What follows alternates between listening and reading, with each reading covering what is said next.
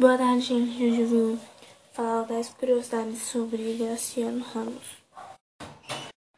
Primeiro, Graciano nasceu em uma família de 16 irmãos. Segunda, trabalhou no Rio de Janeiro como jornalista. Terceiro, Graciano foi também prefeito de Alagoana de Palmeira dos Índios. Quarto, começou a publicar sonete quando ainda era adolescente. Aos 14 anos, publicou alguns no, na famosa revista Carioca O Malho. Quinto, Graciliano usava pseudominó como Feliciano Olivença Soares, Lobato Soares de Almeida Cunha. Anastático Anacleto.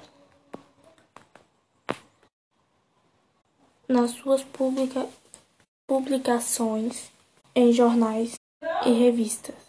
6. Os livros mais conhecidos de Graciliano são Caetes, São Bernardo, Vidas Secas e Agostinha, Infância, Insânia e etc.